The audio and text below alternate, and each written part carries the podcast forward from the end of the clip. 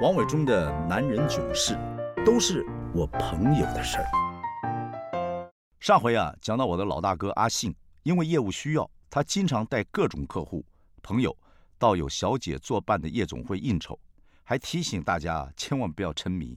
可是这一天，他在酒店里遇到一个看起来不起眼的小姐，叫做小紫。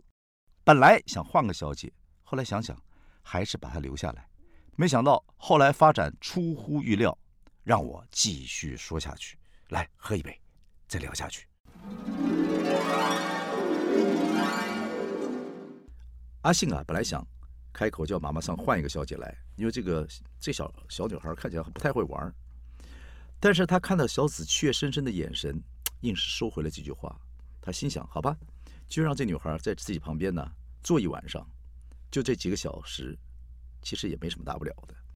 小紫怯生生的就帮阿信倒酒，怯生生的帮他加冰块，怯生生的帮他调酒。不小心，小紫的手碰到了阿信的手，冰冰凉凉的。小紫吓了一跳，赶紧收回手，连说：“拍谁拍谁，对不起对不起。”阿信忽然想起了好久以前，他跟太太美娟第一次见面的时候也是这个样子，在一个欧阿米刷店里，他跟美娟同时伸手要去拿那个配这个欧阿米刷的乌醋。阿信记得自己不小心碰到美娟的手，也是冰冰凉凉的。那次美娟闪电一样的抽开手，怯生生的，看得出来吓得是魂都飞了。那时候美娟也就是小紫这样年纪，阿信顿时对眼前的小紫感到亲切，就开始对她和颜悦色的聊起天来。小紫这个名字其实她本名的最后一个字，小紫偷偷的跟阿信说，她本名叫南子，南就是木字边一个南方的南。阿信本来误会是男人的男子，正想笑他爸爸乱取名字。小紫补充说：“不是喽，呃，是高雄男子加工区的男子，因为我老家就住在男子。”哎呀，太巧了！阿信老家在左营，就在男子的旁边，两个人都算是高雄人。一聊起高雄就欲罢不能，立刻就拉近距离。小紫说：“因为他爸爸发生了严重车祸，家里原本事业就做不下去了。”她是长女，她高中还没毕业就开始打两份工，毕业之后独自北漂到台北工作，因为爸爸的医疗费，再加上这几年向亲戚借了不少钱去周转，她瞒着爸妈到酒店上班，想赶快来还清债务。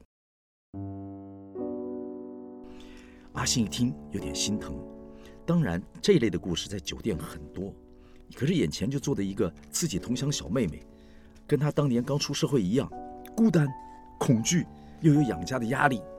哎呀，尤其阿信的太太美娟，当年也是独自一个人从高雄到台北上班。他们那次在欧阿米耍聊起天来，美娟本来有点戒心，后来阿信知道美娟是屏东女孩，谈起有一次到屏东吃的饭汤，这个料有多味美，思乡情切的美娟居然掉下泪来。因为美娟到台北之后就没有听过饭汤。这两个字，阿信是第一个。阿信等美娟吃完，买两杯冰红茶，两个人索性在路边就开始聊天阿信就这样当起美娟讲心事的大哥。后来，大哥大哥大哥大哥大哥大哥大哥的丈夫丈夫就就就成了一辈子伴侣了吧，对不对？现在美娟当然不是当年怯生生的小女孩，已经是一个讲话中气十足、很有信心的贵妇了。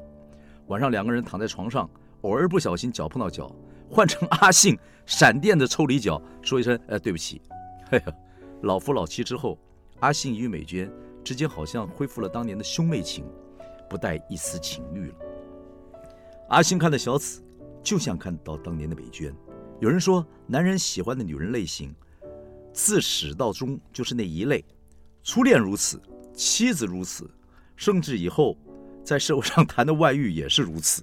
怪了吧？阿信觉得自己起码能够帮小紫一些忙，一有空他就往小紫的身边报道。除了诓小紫一整天，他还帮忙应付小紫家里的各种需要，像爸爸的医药费、妈妈的医药费，还有弟弟的医药费。爸妈是因为年老多病，弟弟呢是因为脾气不好，常跟别人打架受伤，这种钱他也要付。每次小紫啊接到妈妈的求救电话，就用惊慌失措、无辜的眼神。楚楚可怜的从阿信的口袋里拿出了一叠叠的钞票啊！我们这些朋友当然知道，阿信不仅是头晕了，眼看几乎就要遇到诈骗集团了。朋友忍不住就提醒阿信，还记不记得当初他告诫我们所有朋友，千万不要被美色迷惑而头晕，家庭幸福最重要啊，最终了还是家庭。阿信听了，沉默一下，他告诉我们说：“小子不一样哦，小紫就像妹妹一样。”我就不客气地告诉她，哪有妹妹天天用各种理由从哥哥口袋里掏钱的？阿信说：“你们都误会小紫了，那些钱是我心甘情愿给她的。我给他十万，他多开心啊！看到我的崇拜眼神，让我觉得我好像救世主一样。我给我太太每捐十万，美娟只会说：‘哎呦，又做亏心事啊！’你看，气不气人呢？这些所有的状况，直到一天。”一九九九年九月二十号，这天是阿信最后一天跑酒店。这天，他当然继续在酒店玩游戏、讲笑话、逗小死，还有其他酒店小姐哈哈大笑。这天过了午夜，进入二十一号，各包厢里的酒客们喝酒的喝酒，喝醉的早就趴的睡着了，有人趴在厕所里吐。当然，更多人正在对身旁的小姐进行各种无奇不有的互动。但是就在一点四十七分这一分钟，所有人都醒了，因为整栋房子开始发出可怕的挤压声，叽叽呀呀不绝于耳，然后天摇地动。那天是先上下摇，再左右摇，然后又上下摇，以为要停了，又开始摇。总之，阿信觉得这次地震特别可怕，因为酒店在八楼，大地震经过高楼层的共振，幅度更大。酒店老板花了一亿元的新台币。大概两千三百万人民币装潢，到处都是漂亮水晶灯，接着全部随着地震上下跳动，包厢横梁持续发出叽叽呀呀的这种压挤的声音，然后这个墙面上的玻璃唧唧歪歪的挤压，桌上的杯子、酒瓶全部乒乒乓乓的砸碎在地上，里外尖叫声不止，然后莺莺燕燕全都不知所措，原本在小姐身上游走的手也全都停了，吐的人也开始抬起头来茫然四顾，醉倒的问：“哎，是我头晕还是地震？”所有人都在问。震完了吗？震完了吗？怎么这么久啊？有人说，地震时候可以看出你最在乎什么。喜欢养鱼的，马上护住鱼缸；喜欢古董的，立刻检查自己最心爱的古董。爸爸妈妈会保护身边的幼儿，孝顺子女一定会赶紧看看同住的老爸老妈是否安然无恙。阿信看着小紫，愣了一下，随即拔腿就跑，几个哥们儿也跟他跑，到了最近逃生梯，biang biang biang 的就下楼，问阿星你要去哪里？他说当然回家。然后头也不回的跑了，那那那谁买单？也不知道是哪一个朋友在后面很鲁舌的大声问了一句。远远听到阿信说：“不要担心，把账单寄到公司。”后来他告诉我，下楼之后，他立刻叫了一辆在酒店门口排班计程车冲回家去，一路上电话都没有办法拨通，一点讯息都没有。他背后的汗毛紧张的全都竖立了起来，一边万分懊恼自己干嘛不好好待在家里陪妻小啊。一边在心中祈祷：“哎呀，老天爷保佑我的老婆，保佑我小孩，保佑我的老婆，保佑我小孩平安无事啊！”车子经过台北八德路，他看到一栋楼震垮了，大楼斜斜歪的，看起来就像矮了一截。原来是三层楼变成了一层楼，路上都是仓皇失措的居民，有人哭了，有人无语的看这一切，茫然失措。倒塌建筑物碎块占据了整个车道，导致他塞车。他在心中默道：“老天爷。”请让我的家人平安，只要他没事，我再也不去酒店了。其实那一天，就是台湾几十年来灾情最严重的九二一大地震。后来我们才知道，九二一的震度高达瑞士规模七点三，台中南投的灾情特别严重，共造成全台湾两千四百一十五人死亡，一万多人受伤，五万多间房子全倒。那段日子，大家特别团结，哪里需要物资就往哪里送，哪里需要器材就往哪里送。在最悲伤的时候，有最温暖的暖流。有人说，当人类面临空前大灾难，往往会展现出人性中最光明的一面。真的是如此。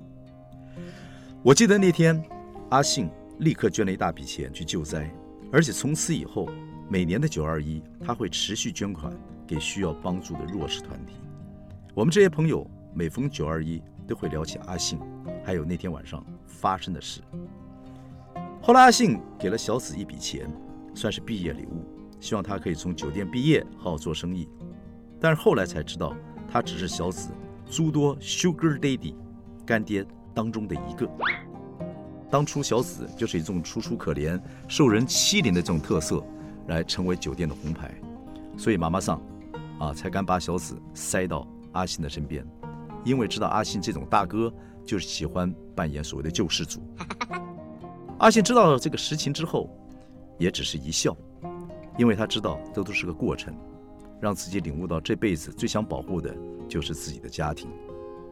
从此以后，他坚守承诺十多年。